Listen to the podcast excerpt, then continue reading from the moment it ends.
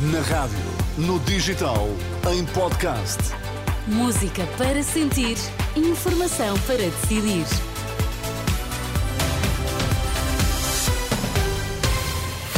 Vamos às notícias na Renascença com a Ana Rita Borda d'Água para já os destaques. Bom dia. Bom dia. Ex-diretor clínico do Hospital de Santa Maria diz que nunca foi contactado pelo Presidente da República.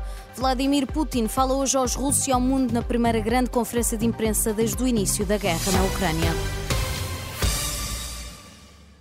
Luís Pinheiro nunca recebeu qualquer contacto próximo do Presidente da República sobre o caso das gêmeas luso-brasileiras. O ex-diretor clínico do Hospital de Santa Maria garantiu ontem, em entrevista à RTP3, que não teve qualquer contacto vindo de Belém.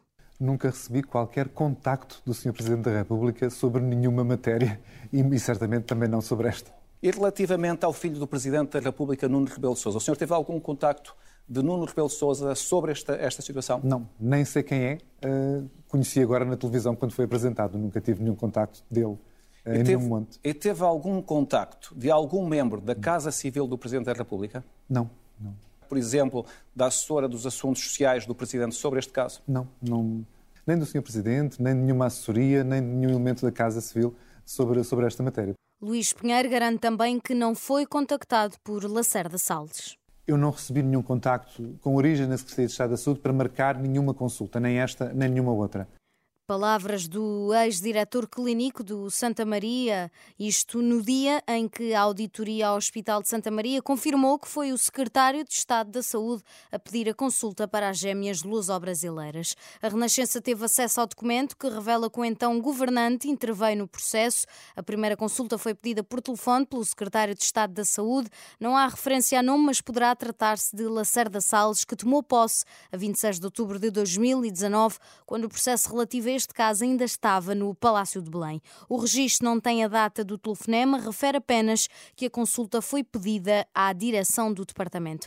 A auditoria já está nas mãos do Ministério da Saúde e da Inspeção-Geral de Atividades em Saúde, segundo disse no Parlamento a presidente do Conselho de Administração do Centro Hospitalar Universitário Lisboa Norte.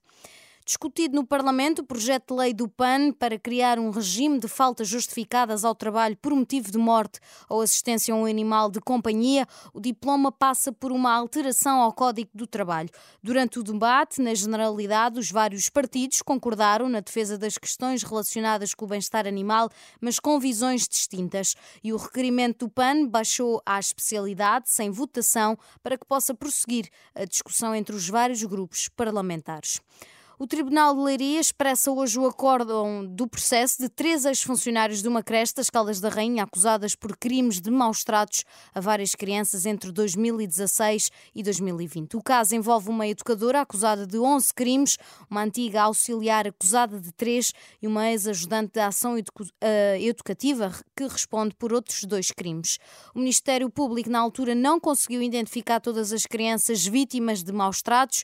No despacho de acusação, o Ministério Público descreve que as arguídas expuseram os menores a um ambiente de terror psicológico, violência e agressividade.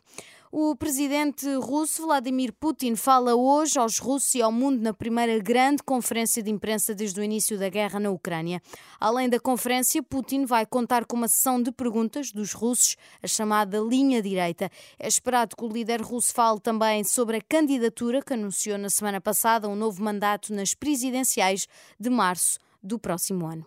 No desporto, o Futebol Clube do Porto ficou em segundo na fase de grupos da Liga dos Campeões, com os mesmos 12 pontos do Barcelona e apurou-se para os oitavos de final da competição. No Dragão bateu o Shakhtar Donetsk por 3 5-3, aliás, com dois gols de Galeno, um de Taremi, outro de Pep e mais um de Francisco Conceição. Hoje joga o Sporting em casa frente ao Sturm Graz para a Liga Europa.